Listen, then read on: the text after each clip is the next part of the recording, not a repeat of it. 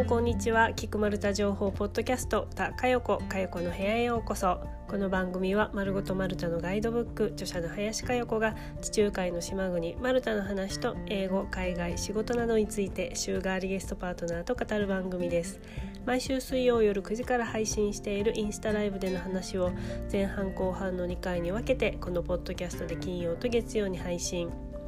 インスタライブでは皆さんとコメント欄を通じて交流したりポッドキャストでは私が話すマルタに関するビフォーアフタートークを加えておりどちらも楽しんでいただけるコンテンツとなっております。本日10月18日月曜日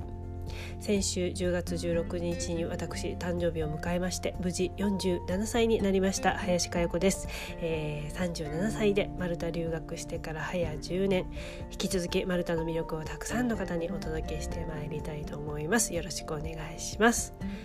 10月といえばハロウィンですね。マルタって意外にハロウィンはそんなに盛り上がらないんですよ実は。一部スーパーや、えー、なんか雑貨屋さんそして、えー、なんかこうコスプレグッズとか洋服を売っているお店などでは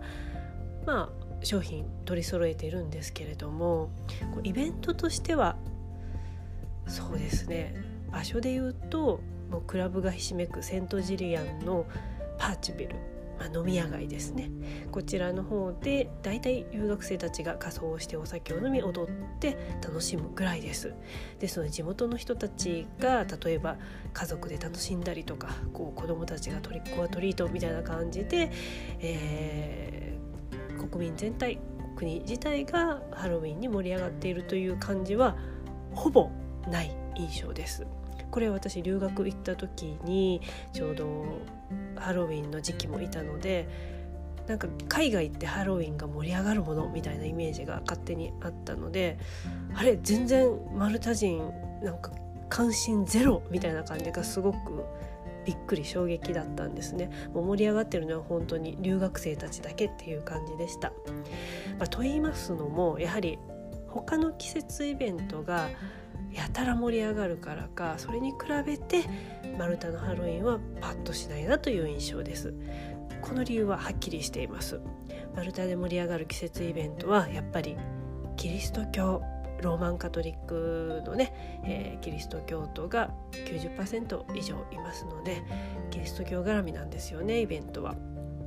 えー、例えば春はシャニク祭のカーニバルとイースター。夏は、えー、教会の村祭りフィースト冬はクリスマスもうこれはマルタの4大盛り上がり祭りイベントと言ってもいいんじゃないかというお祭りですね。でハロウィンは、まあ、諸説ありますけれども起源はですね約2000年前の古代ケルト人のお祭りだそうですそして、まあ、現代では、まあ、特にアメリカが民間行事としてね商業的な意味合いでの、え、お祭りとして定着したと。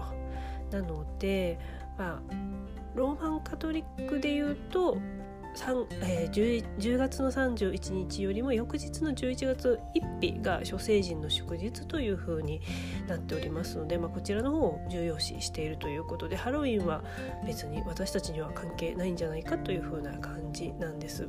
とはいえこの11月1日も特にマルタでは祝日ではないんですね。でマルタでは10月11月は実はパブリックホールで祝日が全くございません12月になったら、まあ、3つ祝日がありまして、えー、クリスマスでそわそわもう12月の頭というよりも11月の終わりからプレゼントを買いに行ったりとか、えー、デザートの仕込みを始めたりとかいう風にしてマルタ人はもうクリスマスに向けてそわそわしますですのでこの10月11月は最後のこう仕事をする時期なのかなっていう風な感じです。さて本日のゲストはマルタ留学専門エージェントマルタマルタ .com 岩田正史さん先週金曜日からのトーク後半戦お楽しみください。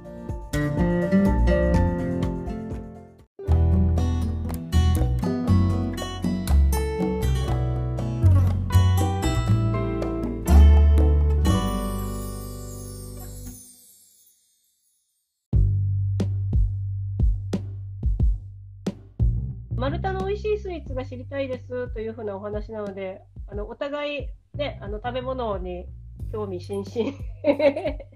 だからちょっと出し合います。なんか好きなものでいいんじゃないですか？ま、岩田さんは丸太で、あ甘いもの自体が苦手ですか、もしかして。いや、そんな、なんか気にせず食べてるっていう気はします、ね。でも丸太のスイーツってなるとちょっと難しいですよね。なんかすっごい甘いのとか があるから。まあでも、個人的には、あの、なんだっけ、マルタのスイーツって、結はい局中にあの、ピスタチオのうん。砕い、違う、アーモンドペーストか。アーモンドペーストが入ってて、まあ、上、小麦粉コーティングされてて、粉砂糖かかってるとか、チョコレート乗っかってるとかっていう、はまあ、どっちかというと、あアラブの典型的なお菓子が結構あるんですよね。あれで、そうですね。ね、なんか美味しいですよね。そうですねヨーロッパに通ずるお菓子で。なので、あの辺は全部同じですけど、個人的には結構買って食べますね。うん。やっぱりちょっと粉もんのもさもさした感じか、そのアーモンド、えーピスタチオとか、あとはそういうナッツ系のものを使ってるか、あるいはデーツ、これも中東から来たナツメヤシを使ってるとか、やっぱり中東から来たもの、もしくはこうイタリアとか、もしくはイギリスから来たもの、で特にクリスマスとか、あのミンそうですスパイとかね。うんなんかね、その季節季節のね、美味しいものがいっぱいあるから、そういうの食べてほしいですよね。まあ、そのスイーツもそうですけど。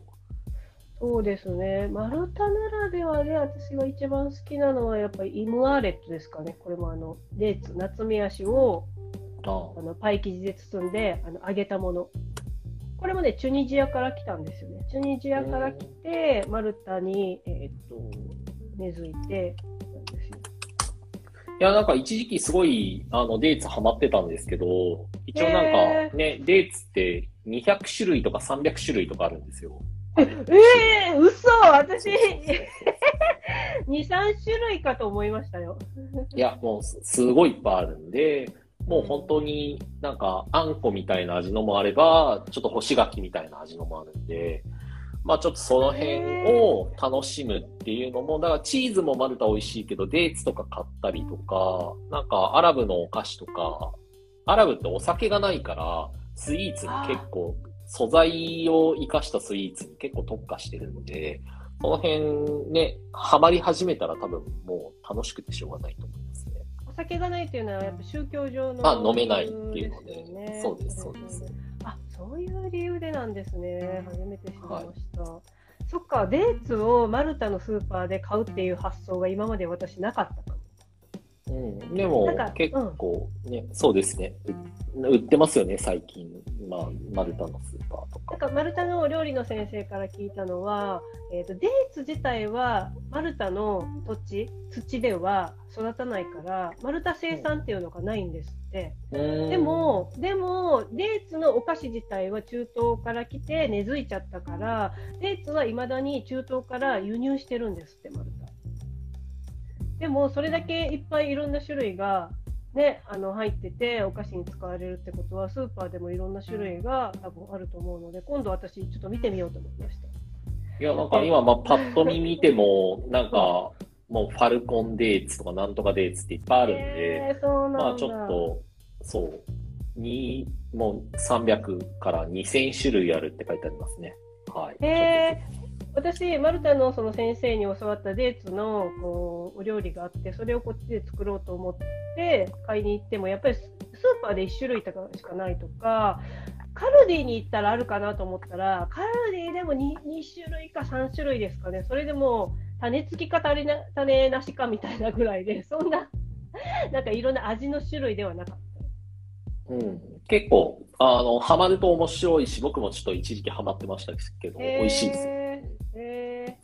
へーへーなんか一つ、あのー簡単な料理をご紹介しますと、はい。デーツのベーコン巻き、へえ、へスイーツえ。じゃなくて料理というか、お酒のおつまみになる感じの前菜でレストランで出てきたんですよ。うんうんそれがすっごい美味しくって、なんかデーツが、なんかベーコンと一緒に巻くと、ちょっと塩気が入ってお芋っぽくなるんですよね。甘いじゃなくて、こう甘じょっぱい、ほっくりしたお芋みたいな感じになるので、はい。単純にデーツをぐるんとベーコンで巻いて、あの爪楊枝でぶっ刺して あのグリルで焼くだけで美味しくなるっていうのを、はい、学びましたので、ぜひ、もし興味ありましたら、岩田さんも皆さんもと、ぜひぜひ、デーツちょっとやってみたいですね。はい。コメントであのスイーツのうんお話いただいております。ハニーリングがめっちゃ甘くてビビりました。ビビりますよね。ハニーリングね、やっぱり蜂蜜とこう黒蜜とかね、いろいろこう煮詰めてペーストにして入ってる上にあの生地がもっさもさなので、なんかもうねっとり口の中が水分を持ってかれる系な。なんかそういうお菓子が多いですよね、マルタは。なんだろうな。イギリスから、イギリスからやっぱり紅茶文化が来たのもあるから、その、うんなんで、そうそう、あのレストランマルタの高宮シェフに聞いたんですよ。はいマ。ルタってなんでこんなもさもさした水分持ってかれる系のお菓子が多いんですかねって言ったら、やっぱりイギリスからやっぱ紅茶の文化、アフタヌーンティー文化がやってきたから、お茶とともにお菓子を楽しむっていうのがもう定番というかスタンダード。だからお茶に合うお菓子を作る、たしなむっていうのがもう生活スタイルなので、基本もさもさしてると。もさもさしてる前提で紅茶を楽しむっていう。紅茶を楽しむためのもさもさ感って言ってました。なるほどね。確かに。まあでもね、マルタの紅茶苦めで美味しいですし、まあいいですよね。合いますよね、お菓子。かどうだったかツイッターで丸田さんの何だったかな紅茶丸田さんのベルガモットの紅茶だったかななんかそれもカルディで売っててあれ、うんマルタって意外とそういう紅茶とかそういうさりげないところに出てきたりするんだなっていうのをちょっと新しい発見もあったりします。そうですよね。なんか意外なマルタって結構この数年であの体験はしてるんで、まあビットコインだったりとか、なんだっけ、そうですよね。レゴブロックっぽいやつなんだっけ、あのあれね。ああいうのとか、あーえっ、と プレイモービル。あ、プレイモビルとか。そうそうそう。はい。ね皆さん引き続き、えーコメントなり、えーご質問何でも結構です留学マルタえー岩田さん私に関すること何でも結構でございますじゃあせっかくなのでいあの岩田さんが用意してくださった 私のはい逆,、逆質問大会ということで岩田さんから質問いただこうかしらあそうだそうです。あの読者さん読者さん、えー、といつも見ていただいている方も質問を3ついただいているのでそれも後でちょっとご紹介しながら、はい。まずは岩田さんからお願いします。質問お願いします。まあでも、のりすけさんからいただいてるんですけど、少し早いですが、お誕生日おめでとうございます。いい年になりますようにっていうのがありまして。えっと、お誕生日はいつなんですかね？あ、今週10月16日土曜日でございます。16日。天秤座？天秤座です。はい。バリバリの天秤座です。天秤座の女なんですね。はい。はいそうなんですよ。なるほはい。なので、ちょっと今日は、あの誕生日が近いからということで、特別に 逆質問大会にわがままを言わせていただきまして、ありがとうございます。のりけさんもありがとうございます。林さんの質問は、あの、読み上げるんで、何かあれば言ってください。ありがとうございますしき、しき、しきなたさん ありがとうございます。で、ちょっとまあ、じゃあ、誕生日を迎えて、えっ、と、今年の抱負は先に聞いときましょうか。あの、この今年1年間。これからまあ、こっから16日から1年間。なんか質問されテーマると困りますね。あ、困り本当ですますね。かいや、なんかいつも聞く側だからなんか、はい。いや、まだまだそんなに来年のあれ考えてなかったですけれども、えーとはい。今思い浮かんでるのは、やっぱりあのリセット旅マルタを再開して、また皆さんをこうマルタにお連れしたいっていうのがまず一つと、もう一つはちょっと新たに、えーマルタとの2拠点生活へ向けて二、拠点？マルタ移住ですか？移住へ向けて、なんか一歩踏み出せるといいなというふうに、以前よりもちょっと強く思っております。あもういいっすね。皆さんからめっちゃおめでとうコメントいろいろありがとうございます。なんかもう、おあの泣きそう、もう一人で誕生日迎えると思ってたから、なんかもう、皆さんからいただけて嬉しい。ちょっとお名前があのわかんないんだけれども、ありがとうございます。皆さんコメントありがとうございます。ありがとうこれございます。僕今、アップデートされてないんですよね。なんか？コメントが。はい。まあ、ポンってタップしたら、なんか、タップしてスライドしたら出てくるかも。わかん皆さんありがとうございます。えー、47歳になります。あ、岩田さんがちょっとぐるぐるってなっちゃった。こんなタイミングで。ありがとうございます。じゃあ、岩田さんが接続がちょっと悪くなっちゃったので、承認。ちょっと待ってくださいね。岩田さんがなんか一回落ちちゃったかもしれない。はい。とね、岩田さんが落ち、落ちかけているので 呼び直します。あ、退出しちゃったな。一回、ちょっと待ってくださいね。ハプニング、ハプニング。皆さん、このままお待ちください。岩田さん復活まで。今、呼びました。もうすぐやってきます。はい、戻ってきたよ。おかえりなさい 焦りましたよ。いや、もうびっくりですよね。急なにこう止まったから。じゃあなんかリクエストが来てるのにさらにリクエストを受けたりとかしてたからもう大混乱でしたね。はいはい、すいません、OK です。触んないです、僕は。怖いんで。はいはい。二拠点生活はあれですよ、ちょっとあの、あきこさんの回でよく話してたんですけど、うんうんえーとマルタにノマドプログラムができたじゃないですか。ああ、はいはいはい。ああれ、のうん、そうそうそう。普通だと、マルタはその留学で行く学生ビザか、えー、と会社勤めのワーキングビザかみたいな感じで、3ヶ月以上はそれらのビザが必要で、3ヶ月以内だと、まあね、いらないんですけど、それ以外で行く方法が1個できたと。そうですね。ね、そのまあいろいろな条件をクリアしたら、そのノマドプログラムで、まずは1年間向こうに入れるっていう。じゃあ、なので俺、俺もその辺いつか行こうか いや、な。岩田さん、はい岩田さんこそ行けるんじゃないですか？だって、いやいやいやいや。拠点は今ここにしといて、あれの条件が、えー、と月月300ユーロ以上安定的な収入をえー得られる。マルタで？マルタで？日本で OK。ああ、はいはいはいはいはい。で日本でちゃんとこう仕事してて収入を得られて、それをマルタに税金として納めることができるっていう風な意味合いだと思うんですよ。で、えー、と家を、えー、とちゃんと向こう、マルタで、えー借りてますよっていう風な証明を出せてで、その犯罪歴がないとか、健康状態大丈夫かとか、そういうのをクリアしたら OK なので、岩田さん、いけますよね。いや、まあ、じゃあ、ちょっととりあえず、あの、林さんがやってみて、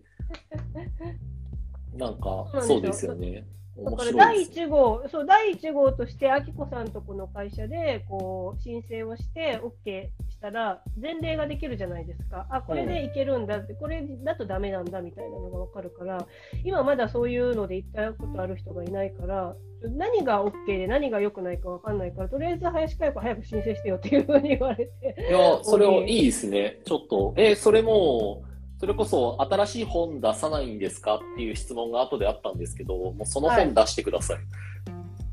林佳代子、あマルタに住んでみた、みたいな。マルタに行って住んでみたのをちょっと本は見たいです、ーマルタに移住する方法と、まあ、2拠点生活うん。うんもうアフターコロナ時代の2拠点生活、丸大変。そうですね。それかもう、ねまあ、ね、漫画も、南野さんで入れながらの、あ勝手なね勝手な話をどんどんするっていう。いやー、2冊目の本は出したいですけれども、なかなかまだ難しいので。今でも、しら2冊目の本の企画とか、なんかあるんですか？今のところ。まだえもう私、全然もう、あの去年とかあの、バンバン出版社に営業かけてましたよ。うんうん2冊目こんな感じでどうですかっていうふうなことで、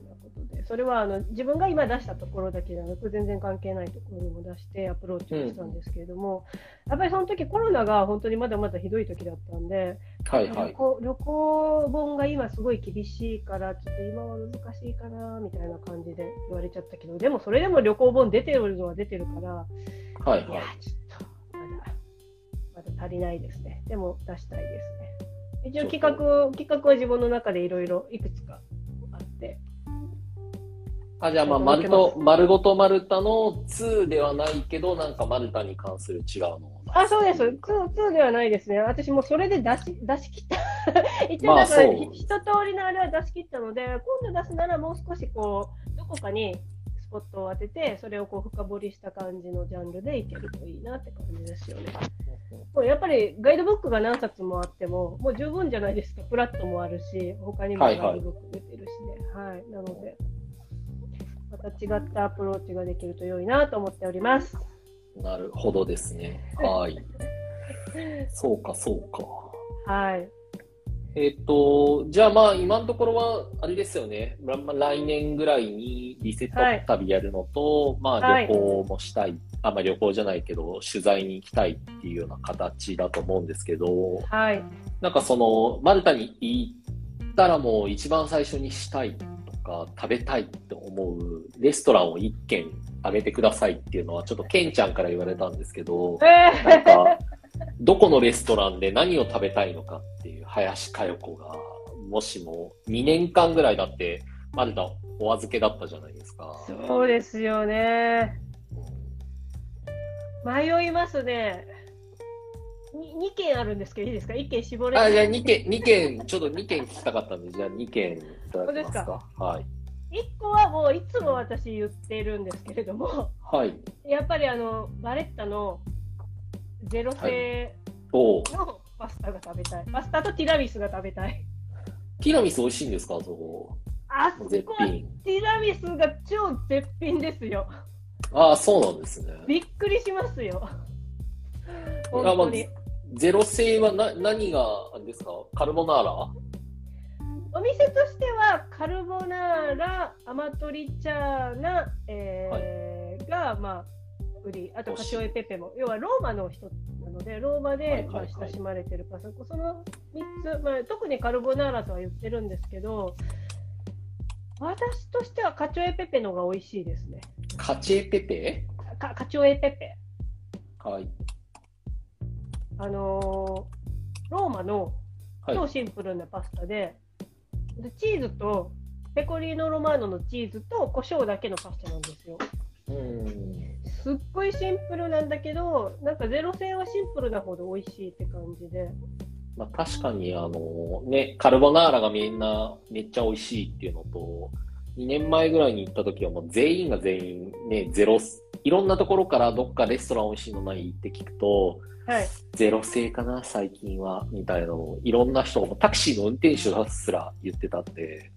まあ、ゼロ製は美味しいですよね。地元のマルタ人と地元、えー、とマルタに住むこう美食家の、ね、イタリア人たちがこぞって言ってたのでで私それを教えてもらって紹介したんですけどあれ紹介してるの私の本だけなんですよ。おなのでなので、あのー明らかに私の本が出てから日本人がめちゃめちゃ増えたってオーナーから言われてしかもあの水色のあの本をみんな持ってくるからもう君の本のおかげで日本人がすごいすごい増えたって言われてあのお店の表の本、えー、と窓のところに私の表紙がボーンと飾られており、お店の中、お店の中の中央入ったら、あの私の写真があの額縁に飾られております。ちょっと、いいっすね。ちょっと面白い。行ってみよう。行ってみようっていうか、おうん、もう一回行ってみよう。はい。で、あのせっかくなら美味しく食べていただきたいので、ちょっとコツをお伝えしますと、なんか行って美味しくなかったって言われると悲しいので、うん好みがあるので、あのゼロ製のパスタはショートパスタで出てくるんですよ。私が最初取材に行った時はそうじゃなかったんですけど、えー、とリガトーニっていうこういうでっかい輪っかのショートパはいはいスタはい、そうです。なんですけど、なんか日本人の方にはやっぱりちょっともさもさしすぎるというか、ショートパスタちょっと重くって、ツアーで皆さんお連れしたらみんなちょっと量もあるから残しちゃうんですよ。なので私としてはあのパスタ変えれるんですよ。選べるんですよ。うんでも変えれるって書いてないから皆さんわかんないのでそのまま言っちゃうんですけどあのロングパスタに変えてくださいとかフェトチーネに変えてくださいって言ったら全然変えれるので私はロングのパスタかフェトチーネかリングイネに変えるとより、えーカルボナーラも美味しいし、カチョエペペもモトリチャーマナも美味しくなるので、私はロングパスタで食べる方が日本人の方にはやっぱり慣れてて合ってると思います。なより美味しど。より美味しく食べれる。今喋りながらもうメモっちゃいましたもん。いや絶これ対。これしないと、なんか美味しさが100%多分味わえなく、えー、林さんそんなことないじゃんみたいな感じになっちゃうので、私も悲しいので、ぜひロングパスタに変えてください。で、おそらくお店の方が、あのあじゃあカルボナーレだとフェトチーネがいいよとか、カチョエペテッペだとフェトチーネだよりかはあの普通のスパゲッティーニの方がいいよっていうふうに多分言ってくれるので、はい。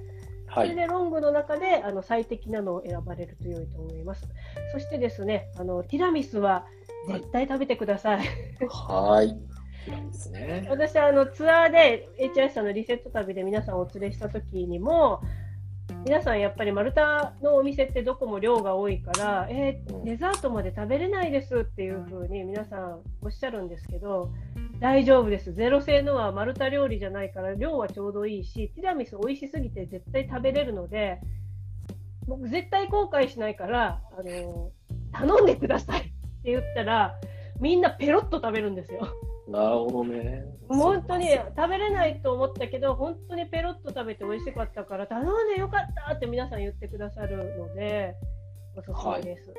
はい。しじゃああの最近、うん、はい。ああ、うん、最近、ごめんなさい。あ最近はあのピスタチオのティラミスっていうのもちょっと何年か前から出ま美味しして、そうおーそれがまた美味しいので、あの両方食べたくなっちゃうので、あの何人かと行かれて、普通のティラミスとピスタチオのティラミスを両方頼んでみんなでシェアするといいと思います。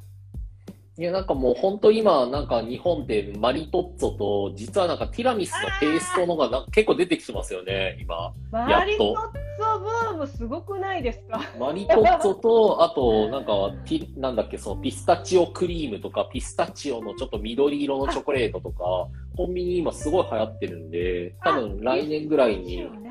ね、ピスタチオチョコいっぱい出て、流行ってくるんじゃないかなとは、個人的に思ってます。はい。なんかアイアイスとかすごい出てますよね、ピスタチオのうん、今、今、そう、今更出てますよね。あ、ストロベリーさん、ストロベリースターストさん、ピスタチオティラミス。うん あのマルタに住んでる外国人の方なんですけど、実は、あの日本に今住んでるお友達から私の本をプレゼントで、ああ、先ほど、そうそうあの昨日ぐらいに出てたやつ。私のガイドブックを日本語の勉強に使ってくださってるって。Thank you, thank you ストロベリーさん。ダイアナさんかな。皆さん食べたい食べたいって本当食べてください。うん、いやもう食べ物をね、食べ物の話題したらもうすげえ湧き始めてるので、えっと、もう一件、もう一件はもう一件、もう一件。忘れる忘れるとこだったもう一件は、あのーどのように変化したかなっていうのが知りたくて、美味しさをチェックしたいという意味でいきたいんですけれども、えーっと私のガイドブックにこれも載ってます。メリーハにある、えーコマンドーレストラン。コマンドレストコマンドーレストラン。これ多分皆さんノーマークというか、北部のメリーハ自体そんなに行かないじゃないですか。ランはい。なおかつ、まあ、本当にこう家族経営のこじんまりしてたから、多分ヨーロッパ人とかそこら辺にいる人しか行ってなかったのが、私行ってめちゃくちゃ美味しかったので、取材をね、お願いしてさせてもらったんですよ。そしたら、2019年だったかな、あの、マルタ、マルタ版の、あれ、あの、ミシュランガイドが初めて出たじゃないですか。それのビブグルマンを獲得したんですよ。星じゃなく、星じゃなく、えーっと、期待できる、これから期待できる、なんかお店みたいな感じのビブグルマンを獲得して、そっからガンと人気が出ちゃって、で、お店の感じもちょっとね、高級な雰囲気で変わっちゃったんですよ。あいい意味で。うん。もう少しなんかアットホームで、もう本当に家族経営はおいでおいでみたいな感じだったのが、すごいなんか、なんて言うんでしょうね、上上質な あのお店もだし、料理の感じも変わっちゃったので、どのくらいこう、その影響があって、美味しさがさらに高まったかなっていうのをちょっと確認していきたいなという意味で。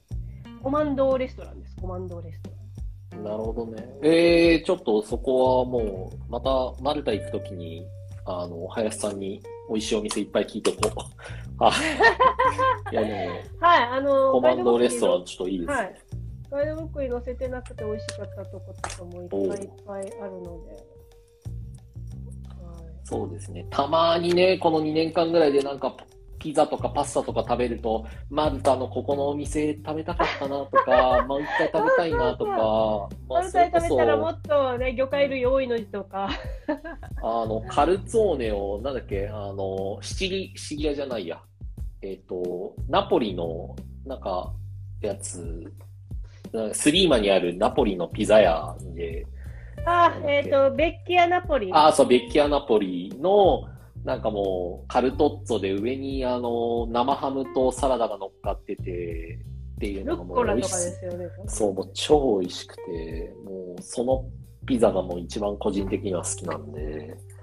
ああ、私、ベッキアナポリはいつも、もう近くいつも通ってるのに、いつでも行けると思って入ったことないので行ってみます、今度。あれね、目の前でピザ買ってお持ち帰りにするじゃないですか。はい。目の前の海で食べるのが一番贅沢ですよ。ワイン買って、はい、それ買っておお持ち帰りで買って、ああのそのままのところだとねそ。のまま海に行って、うん、そこで海見ながらサンセットで食べるのが一番贅沢です。ああ、もうそれしたい。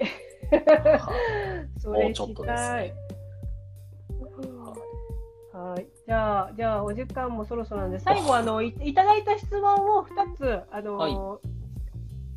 いつも来ていただいている方からいついただいた質問2つお答えした後に、えっ、ー、と、おまけタイムで岩田さんからの、あの、せっかくいっぱい考えていただいたご質問をおまけタイムでお話しするので、よい、良いですかね。はい。どっちでも大丈夫ですか？はい。はい。えっと、じゃあ、エレナ1517、え、ちょっと、じゃあ先にこっちかな。ボジタンゾンさんから、どんな未来を描いていますか？という質問が来てますが。はい。さっきの1年後よりかはもうあの大きな未来ですよね。えっ、ー、と、そんなにはっきりとまだこういうことっていうのはないんですけれども、行き当たりばったりな性格なんで、でも今はっきりと分かってるのは、私、あの60歳で死にたいんですよ。はあはあ、60, 60歳で死ぬでそのその60までにもう全力で全部やりたいことをやりきりたいなって思ってるので、はい、なので残り13年、はい、誕生日迎えたら残り13年なのでその13年の中で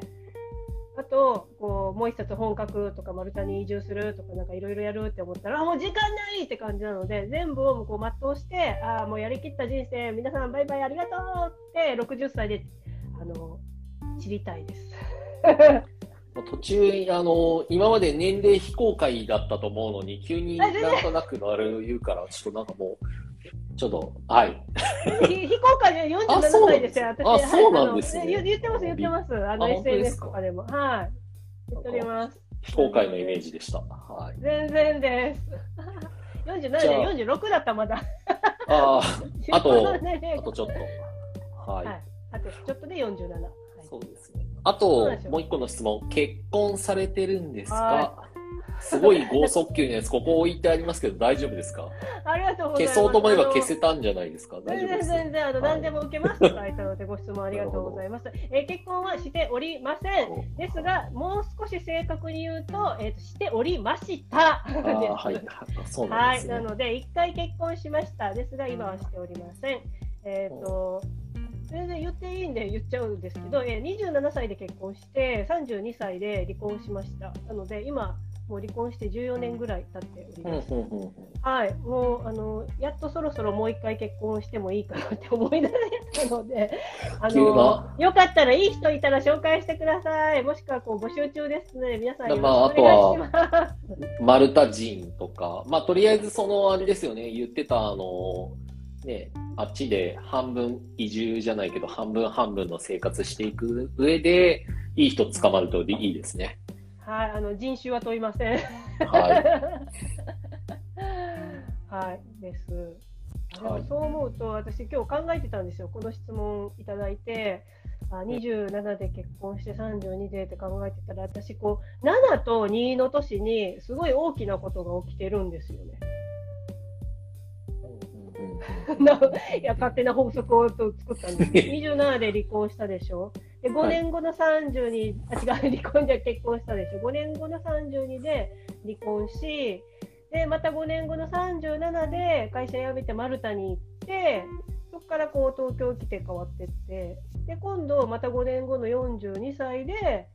出版して。はいはいはい。次47なので次来ますよ。でっかいビッグウェーブ。それを。来年。みんなで見届けていきましょう、来年ビッグウェーブを起こすので楽しみにしててください。皆さんご質問ありがとうございました、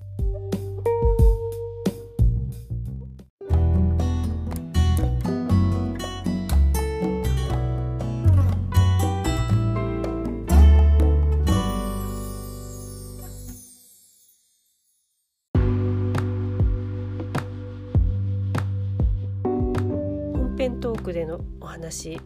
一つ訂正がございます、えー、ノマドプログラムの条件で私金額を言い間違えました。大変失礼しました、えー、ノマドプログラムでマルタに移住するための、まあ、条件の一つに、えー、日本での収入が私間違えて300ユーロって言っちゃった。300ユーロって日本円に換算すると3万ちょっとじゃないですか。そんな安くございません。え3000ユーロ約30万ちょっとの間違いでございます。大変失礼しました。はい。ではアフタートーク参ります、えー、今日はですね本音を言うマルタ人本音を隠す日本人と題してお話ししたいと思います、えー、取材をしたお店の中でまあ、私はあの行ったお店はその後旅行だったりとか、えー、ツアーのお仕事でね訪れた時に必ず、全部はなかなか回れないですけれども極力こう顔を出して、えー、挨拶したり食べに行ったりということをしておりますその中でですね、えー、とあるお店のオーナーに言われた言葉がとても印象的でした。まあ、君のおかげであの日本人の人がたくさんね訪れるようになってすごく嬉しいよありがたいよっていう風なお言葉をたくさんいただきます。でもってでもってつけられて何を言われたかと言いますと日本人の人たちはとても礼儀正しくって、えー、すごくなんか態度がいいというか皆さんこうにこやかに食べてくれて文句を一切言わずあのありがとうっていうふうに帰ってくれるからとてもいい人たちばかりだ。だけど、えー、帰ってから例えば、えー、あれ何でしたっけ？あのトリップアドバイザーそうそう。トリップアドバイザーとか口コミサイトでなんかここが良くなかった。なんかあれが悪かった。っていう風な、まあ、悪口じゃないけれどもこう、まあ、クレームをね書くと。あれ何人とかで出るじゃないですか名前とかもしくはまあ名前じゃなくハンドルネームだったとしても国籍って出るから日本人の人に書かれたって分かるんですよね。であのマルタのお店って大概こう注文して、えー、料理が出てきましたその後にまた店員さんが訪れて「Is everything okay?」っていう風に聞いて「なんか問題ない？って全部 OK?」みたいな感じで